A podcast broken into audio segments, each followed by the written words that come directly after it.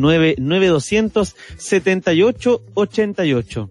Vamos a seguir hablando de las carreteras, pero esta vez de la carretera virtual. Y esto es como una carrera, claro, como y, a, gran velocidad tiene que ver con la conexión a internet. Ayer algo estábamos contando, bueno, lo estábamos adelantando precisamente en nuestra sección de que será noticia eh, hoy en la radio, eh, a propósito de las cifras que se dan a conocer en cuanto a los reclamos por los servicios de telecomunicaciones, que en cuarentena, que en el encierro, en el confinamiento de las personas, están eh, teletrabajando, dependen del servicio para eh, mantener sus comunicaciones primero con la familia, que es indispensable, para que estemos socialmente eh, físicamente distanciados pero socialmente conectados. Y conectados por ejemplo a través de este tipo de plataformas. Para el teletrabajo lo mencionábamos. Para quienes tienen clases por internet clases online de, manera remota también. Bueno el servicio de internet ha sido esencial primordial ha aumentado evidentemente eh, no solo su uso también eh, por, por, por largos periodos de tiempo. Y fíjense que 50 mil 51 mil 612 reclamos se han, han ingresado los usuarios al Departamento de Gestión de Reclamos de la Subsecretaría de Telecomunicaciones de la Subtel durante el periodo de enero a junio del año 2020. Usted me podrá decir, bueno, ¿cuál es la empresa que tiene la mayor cantidad de reclamos? Y ayer lo preguntábamos anoche y nos dijeron casi todas, pero realmente son todas las que tienen reclamos, todas, todas. Hay unas que tienen más reclamos que otros. El ranking lo encabeza Movistar con 16.560 reclamos, le sigue BTR con 13.575 reclamos, Entel en un tercer lugar con 11.000, Claro con 4.000 y fracción, Mundo Pacífico con 2.000 y fracción también, y en la parte final está WOM, GTD y Virgin Mobile, entre otras. Los servicios más reclamados son los servicios fijos, en un aumento, en un incremento de número de reclamos de un 410% de los servicios fijos. De los servicios móviles también un aumento de reclamos de un 147% de los servicios móviles. En junio, solamente en el mes de junio, se observó un aumento de un 254% en el número de reclamos ingresados, es decir, todo esto tiene que ver producto de, del uso también y de la conexión a Internet a propósito de la pandemia.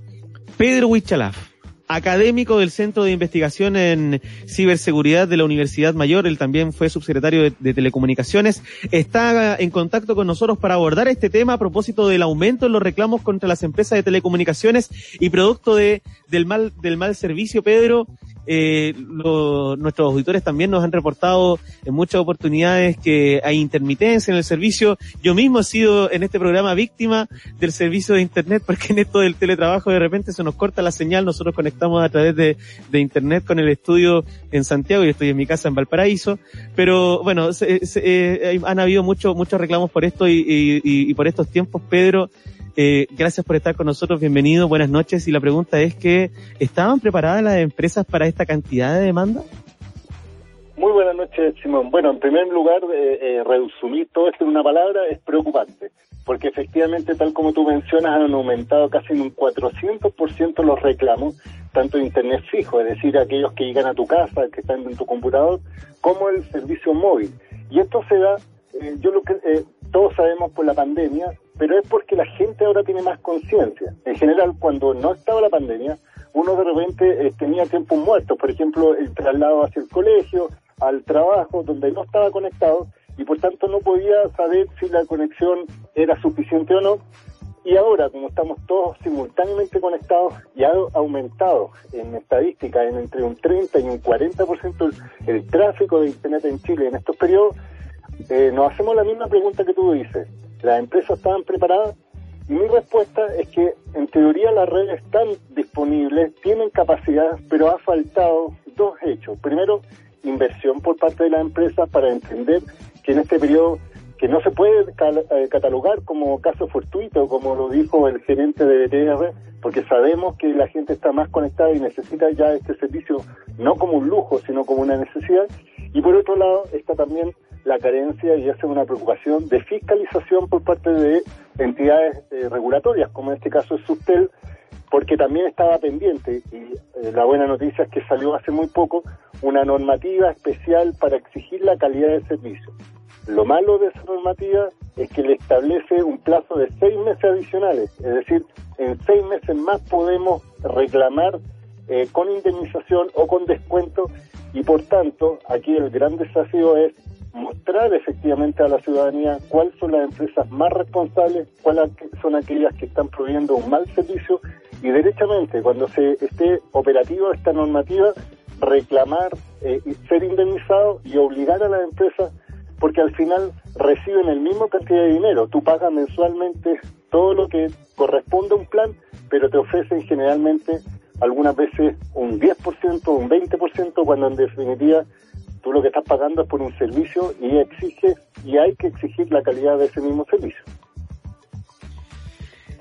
Es interesante eso, Pedro, eh, a propósito de los reportes que también nos hacen auditores sobre los reclamos del mal servicio que prestan algunas de estas empresas, pero esto solo eh, esta intermitencia en el servicio o caídas, problemas que han tenido tanto de la, eh, en el servicio de Internet móvil como de Internet fijo, que hay que diferenciarlo, según algunas compañías tienen, eh, prestan el servicio de Internet fijo en las casas con, por ejemplo, fibra óptica, las otras proveen servicio de Internet eh, a través de telefonía eh, celular o, por, por, las antenas, ¿verdad? Eh, se, se, establecen distintos servicios, pero ¿esto es solamente esta intermitencia o caídas por el aumento del servicio o hay eh, otro, o, otro problema de carácter técnico que, que, más complejo, no sé? No, mira, lo que pasa es que en general las empresas venden un servicio con un sistema que se llama probabilístico, es decir, venden una capacidad a una gran cantidad de personas entendiendo que las personas se conectan en distintos horarios. Entonces, por ejemplo, en una en un sector colocan una antena que no es completamente satisfactoria para todos que estén conectados simultáneamente, entonces se piensa que algunos se conectan en la mañana, otros al mediodía, otros en la tarde, y así se distribuye la capacidad y no hay problema. Pero hoy día, como hay un uso intensivo, que estás todo el día en tu casa, estás viendo además contenido de alto tráfico, digámoslo así, televisión por, por internet, Netflix, las plataformas, eh, TikTok y todo este tipo de, de juego en línea también consumen y hacen que al final los enlaces que estén disponibles hoy día son insuficientes en cuanto a capacidad y la única solución que corresponde es que las empresas aumenten este ancho de banda, digámoslo así, abran más la llave para que pueda eh, llegar con mejor calidad y contenido, en este caso a los usuarios. Lo que sucedía, que tal como yo te mencionaba, es que como no existía una normativa, no existía una obligación por parte de la empresa de exigir calidad, solo existía una norma para en caso de interrupción, es decir, si se te cortaba internet más de seis horas tú tenías derecho a una indemnización, ahora se sumó una capa adicional, que es la calidad de servicio y que va a establecer ciertas cosas bastante eh, eh, positivas para el usuario, como por ejemplo va a existir un test de velocidad objetivo eh, que no va a depender de la empresa y que te va a dar plena prueba respecto a que si la calidad es insuficiente, tú vas con ese test hacer el resultado, va a poder, eh, en este caso, presentar tu reclamo ante la SUTEL y, eh, como yo te digo, de aquí a seis meses se va a establecer que con esa prueba las empresas van a tener que indemnizar o mejorar. Entonces, en este periodo de tiempo, eh, las empresas van a tener que robustecer sus redes eh, técnicamente, no es que tengan que instalar más redes, sino que ampliar la capacidad y obviamente generar más conciencia a las personas que tienen derecho obviamente a exigir que lo que pagan se entregue según las condiciones del contrato. Otra cosa, Pedro, que en materia legislativa y a propósito de lo que tú mencionabas, eso tiene que ver con la velocidad mínima de los proveedores de Internet, que es una ley que la verdad que ha pasado eh, eh, desde muchísimo tiempo y está ha tenido un, largo un camino largo y, sinuoso, porque eh, con lo que se espera establecer una obligación de una velocidad mínima garantizada para el acceso a Internet por parte de las compañías, pero que eso todavía no es no ve la luz, ¿no? O sea, es que efectivamente esa ley salió y salió hace dos años atrás, pero simplemente establecía esa ley que tú tenías derecho, pero para ejercer tu derecho de ser indemnizado, la SUTEL, que es el organismo regulador, la Subsecretaría de Telecomunicaciones, tenía que sacar un reglamento para definir técnicamente cuál es el porcentaje o parámetro de calidad que iba a ser indemnizado y cuál se entendía que podría haber eh, por otros factores un rango que probablemente no cumpliera al 100% por aspectos técnicos. Pero como no salía esa normativa, las empresas estaban diciendo a los usuarios, mira, mientras la no me diga cuál es el porcentaje, no le puedo garantizar nada. La buena noticia, como te digo, que después de dos años y medio sale esta normativa y establece dos cosas básicas. Primero, para que las empresas vendan un servicio como Internet de banda ancha, al menos como base, tiene que vender, si es Internet fijo, por ejemplo, eh, toda velocidad mayor a 20 megas va a ser considerado banda ancha. Es decir, si una empresa te vende menos de 20 megas, ya no lo puede ofrecer comercialmente como banda ancha.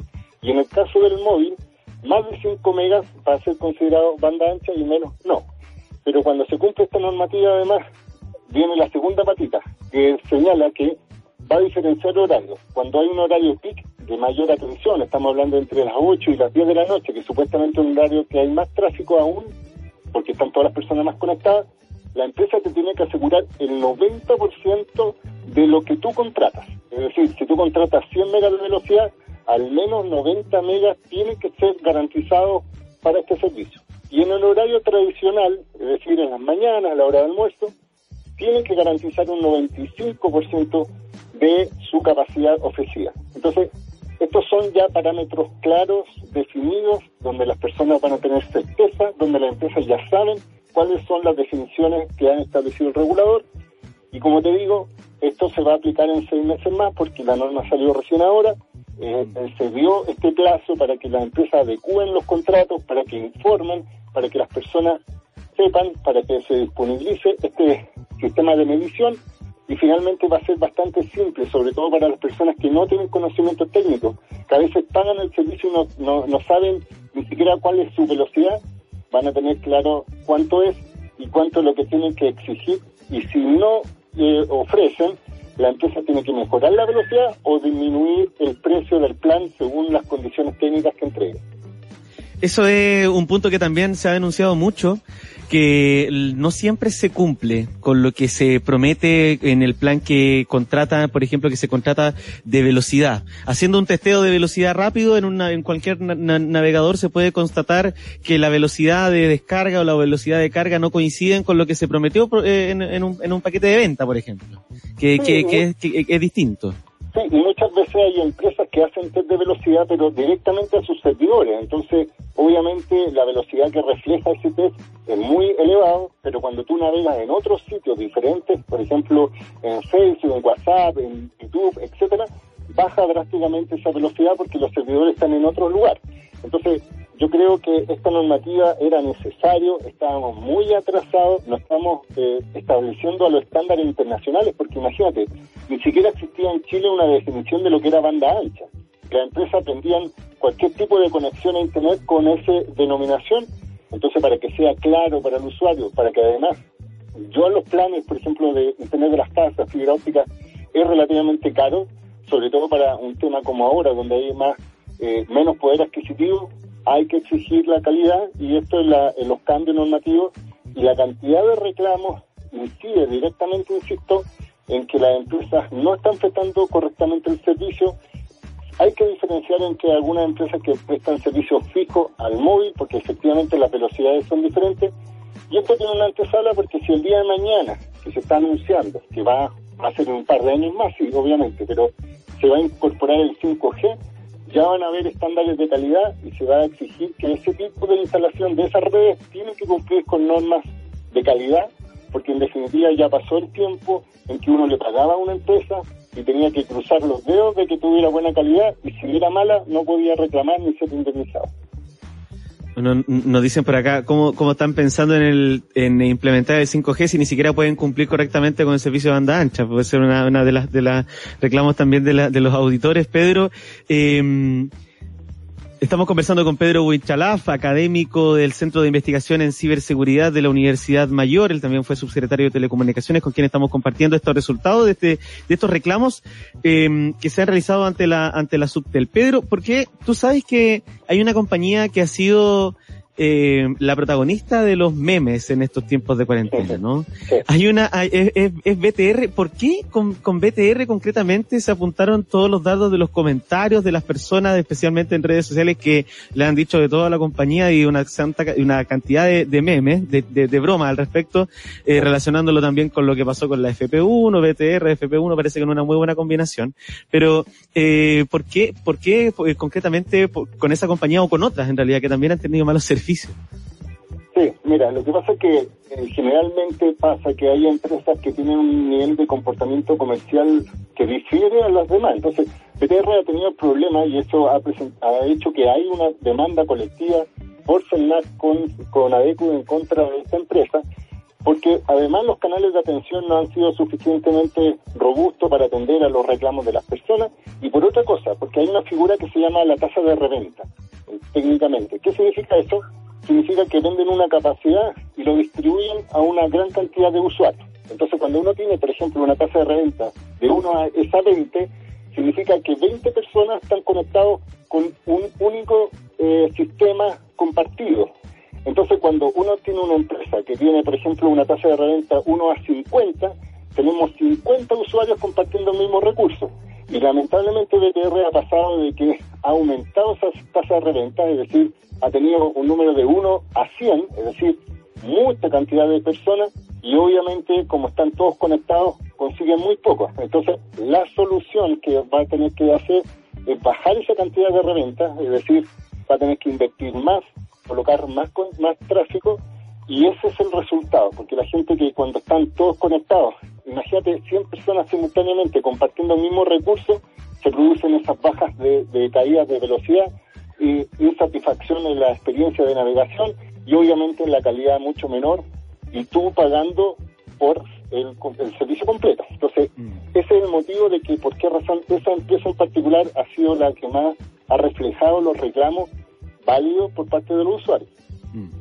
Pedro, eh, quiero compartir contigo algunas preguntas que nos hacen a través de, del WhatsApp, que es el más 569-9200-7888. Si uno tiene un equipo, un teléfono prepago, por ejemplo, y al comprar, al, al, tener prepago uno compra bolsa y las bolsas vienen con algunos minutos o, o gigas ilimitado y la cosa, alguna promoción, ¿se puede hacer el reclamo igual al ser prepago? Igual, porque en definitiva el tema del prepago es simplemente la forma en que tú pagas eh, según una mensualidad, por ejemplo, si tú tienes un plan y tienes un cargo fijo, o tú pagas una cantidad eh, dependiendo de la capacidad adquisitiva que tú tengas. Pero la calidad no puede ser diferente entre un usuario prepago o un usuario postpago. Es decir, no puede haber un Internet de baja calidad para aquellos que solo pagan una cantidad de cuotas específicas versus los que pagan un precio fijo mensual. Así que no puede haber esa diferenciación y tienen todo el derecho a exigir calidad de servicio en la capacidad que contraten, ya sea un día, dos días o la cantidad de minutos, porque hoy día también eh, ha sido ha bajado mucho la calidad incluso de la voz. Antes, por ejemplo, uno podía hablar por teléfono sin interrupciones y hoy día las caídas de las llamadas telefónicas es cada vez eh, más eh, concurrente y eso también implica mal, mal servicio por parte de la empresa de telecomunicaciones. Interesante, Pedro Huichalaf, académico del Centro de Investigación en Ciberseguridad de la Universidad Mayor. Gracias por estar esta noche hoy en la radio, que te vaya muy bien. No, encantado y estamos conectados. Un saludo. Y así sea. Menos mal, no tuvimos ningún corte ni caída en medio de esta comunicación, Pedro. Tuvimos suerte, diría yo, hasta ahora para hacer este contacto. Muchas gracias, Pedro Huichalaf, por estar con nosotros en esta conversación hoy en la radio. Solo como datito, a propósito de los reclamos que se han ingresado a la Subtel y que fueron publicados hoy, de las compañías o de servicios fijos de Internet, de las compañías que tienen más reclamos, es BTR. Tiene una tasa de reclamos de 27,4 reclamos por cada 10.000 usuarios. Le sigue Movistar que tiene una tasa de 21,5 reclamos por cada 10.000 usuarios. Son la, es la información que esta jornada ha divulgado también la, eh, la, la Subsecretaría de Telecomunicaciones. 20 para las 10 de la noche. Hacemos una pausa, ya volvemos con más de hoy en la radio. Necesitamos con urgencia protección respiratoria, como mascarillas planas tres pliegues con elástico